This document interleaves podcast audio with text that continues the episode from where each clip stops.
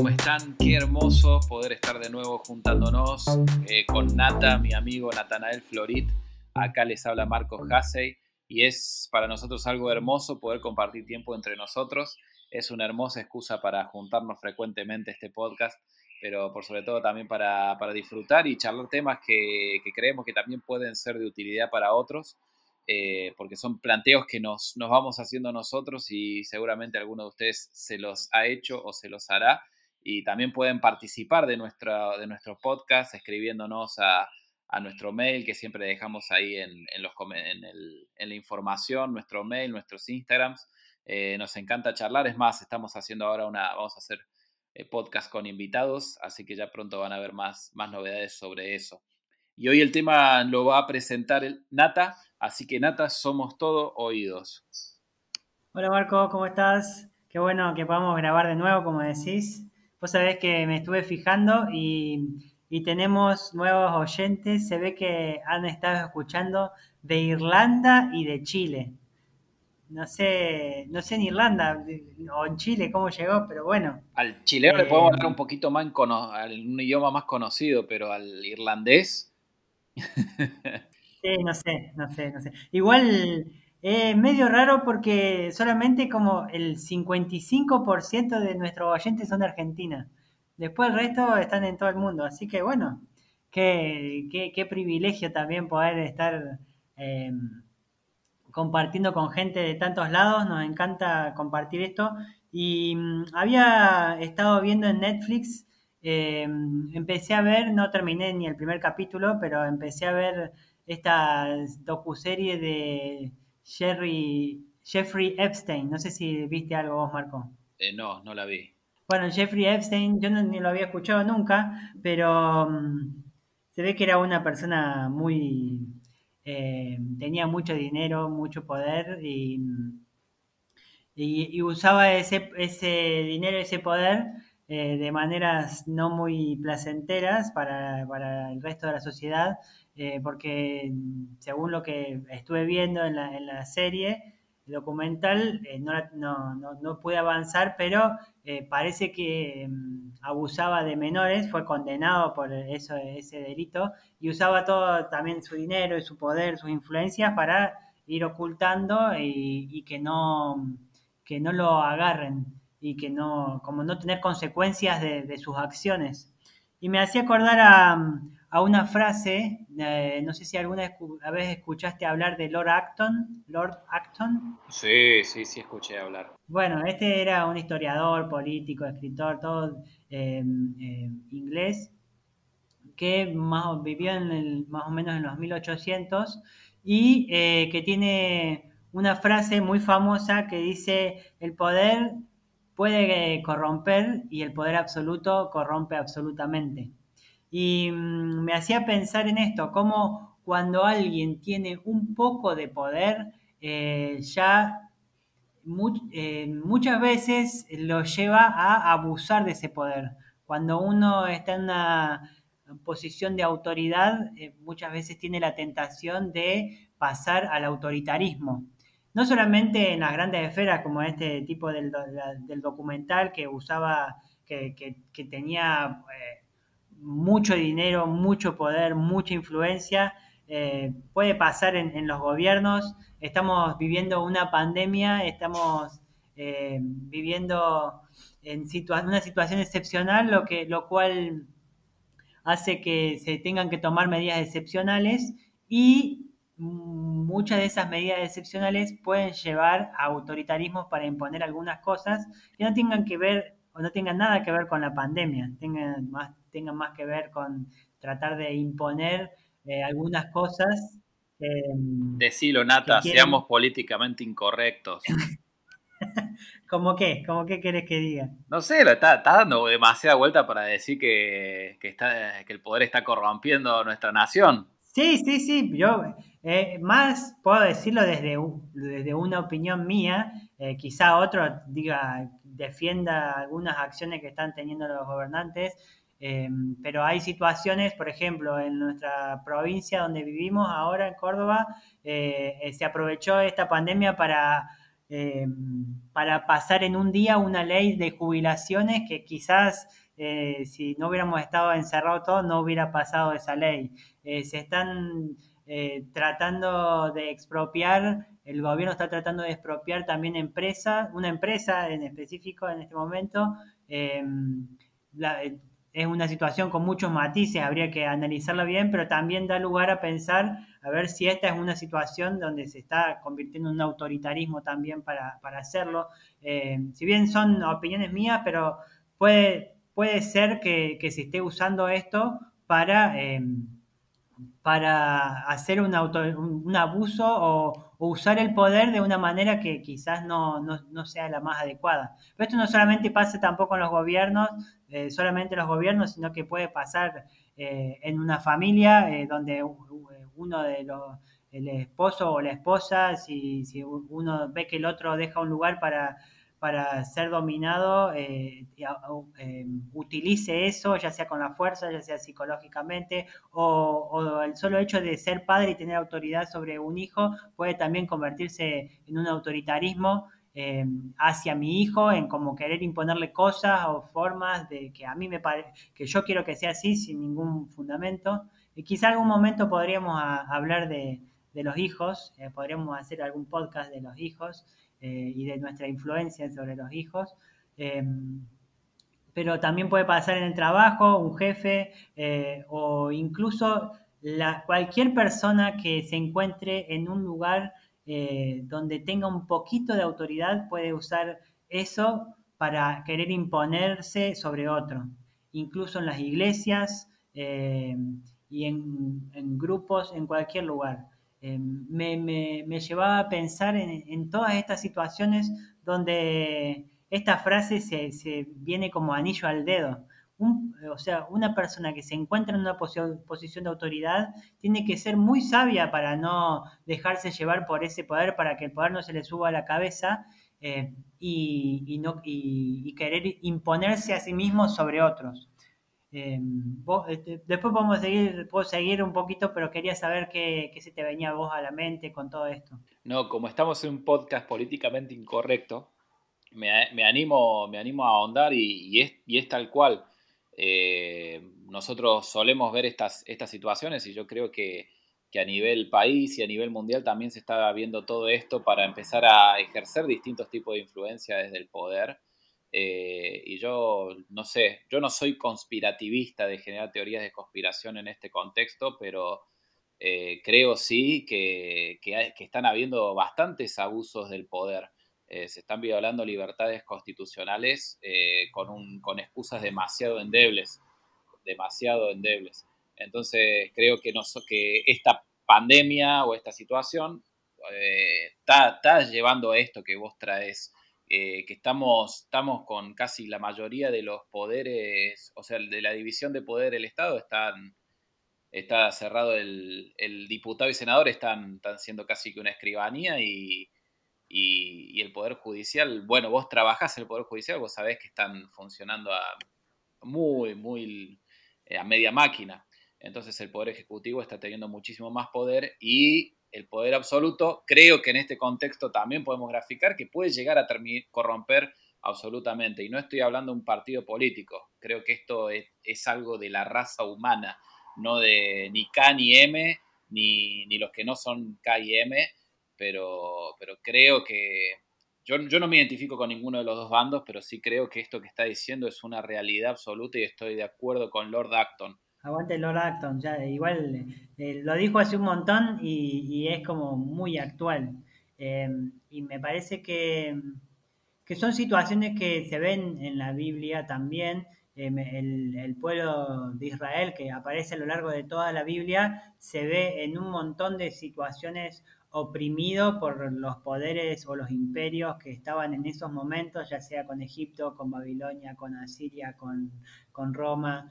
Em, y, siempre están como buscando la liberación como un éxodo, como salir de esa situación de opresión de la que están viviendo, porque siempre en, estos, en estas relaciones de poder, siempre está el, el, que oprime o los que oprimen y los oprimidos, o sea, hay que ver las dos cosas. Y, mm, me gusta porque en la Biblia eh, eh, dice como que Dios no escogió el pueblo de Israel porque sea el pueblo más, eh, era el pueblo más poderoso, era lo, mejor que había o era lo más grande, sino como que lo e, eligió, lo dice lo despreciable del mundo. Y, para engrandecer él, o sea, él era el que iba a hacer frente a través de, de ese pueblo que nadie le daba capaz que dos pesos, em, iba, iba a em, iba a liberar esa opresión, iba a poner patas para arriba todo el sistema de, poder que, había. Y también lo, hace con nosotros y lo, hace con, las personas que, que formamos parte de su pueblo ahora, que no nos escogió porque seamos poderosos, porque tengamos poder, sino porque eh, Él se puede mostrar a través de nosotros. Y quería saber, Marcos, vos cómo, cómo veías esto y cómo también pensás que ante estas situaciones de opresión se puede, se puede reaccionar, se puede accionar, ya sea de, un gobierno, en una familia, en una iglesia, en lo que sea. ¿Qué, qué, qué, qué se te ocurre a vos que puedan ser formas de reaccionar ante este tipo de, de abusos de poder? Vos sabés que qué buena, qué buena la pregunta y qué difícil que es responderla, ¿no? Porque tiene, hay tantas matices y tantas situaciones y tantas situaciones complejas, pero primero, primero creo que, cada uno tiene que ser solidario con los que viven este tipo de opresión, que no son pocos, y, y, creo que si uno está viviendo una situación de opresión, tiene que plantearse seriamente pedir ayuda en primera instancia pero, pero quizás en, esta situación o a nivel personal, lo que yo aprendí, eh, a mí me, marcó mucho la lectura de un libro que está basado en una historia que también es del pueblo de Israel, una historia de la Biblia, que ese libro se llama El perfil de tres monarcas. Por favor, bájenlo de internet, creo que está gratuito porque ya vencieron los derechos y si no, cómprenlo, vale la pena leer ese libro. Eh, el perfil de tres monarcas habla de la vida de David, uno un rey que había sido ungido y Saúl, era el rey que estaba en ejercicio, y Saúl tiene todo el perfil del poder absoluto, corrompe absolutamente. Es más, tiene un par de manifestaciones en que, en que él quiere eh, asumir también el poder religioso haciendo sacrificios y no esperando a los que le tocaba hacer eso, eh, esos sacrificios, específicamente al profeta Samuel. O sea, tiene varias matices de autoritarismo que a mí me llaman mucho la atención, pero lo que más me llama la atención es la reacción de, David ante esas injusticias, eh, la reacción de él como víctima, eh, cómo, cómo, va reaccionando ante cada una de las situaciones. Recomiendo plenamente la lectura, si bien le voy a hacer alto spoiler ahora, porque, porque una de las conclusiones del libro, una de las tantas conclusiones del libro, es que, en realidad lo que se estaba forjando en esa situación no era tanto la, la reacción de David como víctima, sino la reacción de David cuando él iba, llegue a tener autoridad. El libro dice, se estaba matando al Saúl que David tenía dentro. O sea, al, opresor que David cargaba dentro, se lo estaba matando al sufrir distintas situaciones de opresión.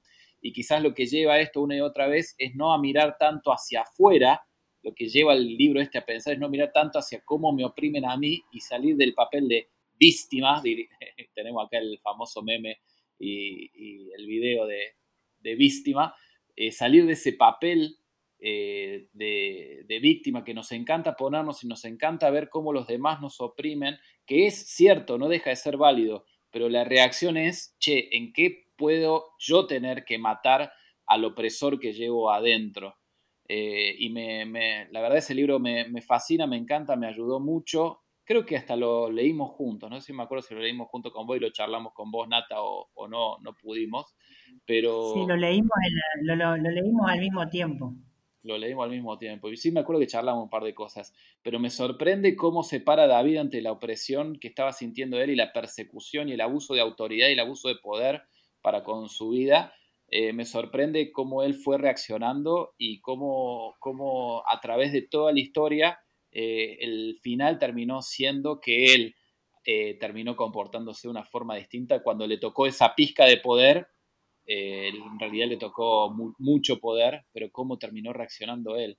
Entonces yo, respondiendo a tu pregunta y sin dar mucha más vuelta que la que acabo de dar, creo que, que lo primero y la mejor forma de reaccionar es, si uno está siendo oprimido, pedir ayuda, pero también saber que, que, por ahí se está matando al opresor que cada uno lleva adentro en distintas situaciones. Sí, eh, me, me, haces pensar en esto de matar al opresor que, que cada uno lleva adentro, de que eh, en muchas ocasiones las personas cuando logran salir de una situación de opresión o incluso todavía siendo imprimidos por alguna situación, eh, buscan oprimir a otra persona sobre la cual ellos se ponen por sobre otra persona. Por ejemplo, sin irnos más lejos del ejemplo de David, cuando él tuvo el poder, utilizó ese mismo poder para, mm, para abusar de, una mujer que estaba casada y después hacerlo matar al esposo. O sea, eh, si, si no, si nosotros no nos ponemos a pensar y no matamos a ese opresor que tenemos adentro, eh, por el solo hecho de, no vivir más una situación de opresión, no quiere decir que nosotros no oprimamos a otro.